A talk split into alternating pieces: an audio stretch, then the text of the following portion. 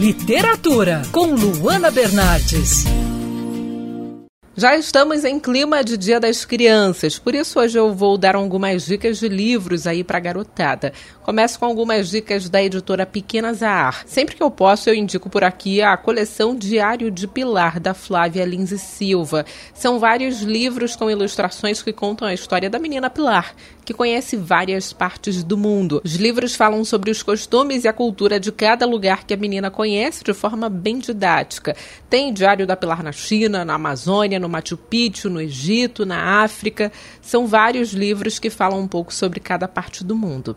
E ainda nesse estilo de aula de geografia, eu indico não só para os pequenos, mas também para os jovens e adolescentes o livro Prisioneiros da Geografia para Jovens Leitores. Nosso Mundo Explicado em 12 Mapas. Esse livro é a versão infanto-juvenil da obra do escritor Tim Marshall. Ao contrário do Diário de Pilar, esse é um livro de não ficção e mais voltado aí para as crianças maiores. Aposto que você, adulto, também vai adorar esse trabalho. Outro livro infantil que é um ótimo presente para o Dia das Crianças é o Malala pelo direito das meninas à educação. Essa é a versão ilustrada e infantil da história da paquistanesa baleada na cabeça pelo Talibã e vencedora do Prêmio Nobel da Paz. Agora, algumas dicas de outra editora, da galera Galera Record. O Menino do Dedo Verde, do escritor francês Maurice Druon, que é um clássico da literatura infantil, eu li quando era criança.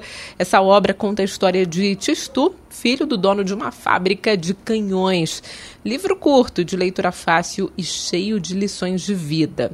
Outro livro, esse é mais recente, é O Amor de Cabelo, livro inspirado no filme vencedor do Oscar de melhor curta-metragem de animação que conta a história de Zuri, uma menina negra que conta com o apoio do pai para fazer o penteado perfeito para visitar a mãe que está em tratamento no hospital. Livro lindo e imperdível. Minha última dica de livro é o Uma Vez, do escritor inglês Maurice Gleitzman, que conta a história de um menino judeu em meio à Segunda Guerra Mundial. Claro que pelo tema você já deve saber que, apesar de ser voltado para o público infanto-juvenil, esse é um tema mais pesado, então vale mais para os adolescentes. Com essas dicas, eu me despeço por aqui e desejo a todos um feliz Dia das Crianças.